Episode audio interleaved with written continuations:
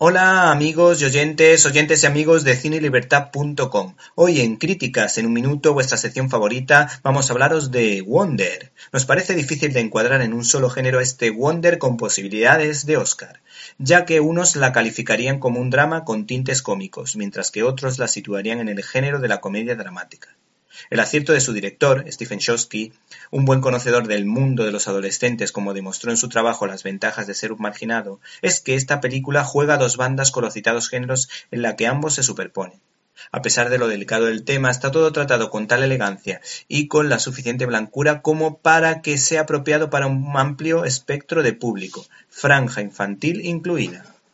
August Pullman es un chico con malformaciones, que se enfrenta al reto de entrar en una escuela privada tras unos años de múltiples visitas a hospitales.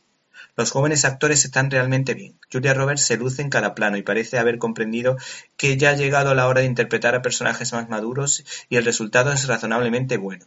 El actor Owen Wilson, que recuerda al presentador Jesús Calleja que hace entrañables reportajes en Volando Boy por los pequeños pueblos de España, le da la réplica, haciendo de padre que complementa las debilidades de su entregada mujer con la salud de su hijo con gran sentido del humor.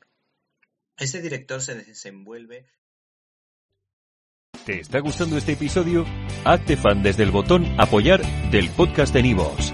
Elige tu aportación y podrás escuchar este y el resto de sus episodios extra. Además, ayudarás a su productor a seguir creando contenido con la misma pasión y dedicación.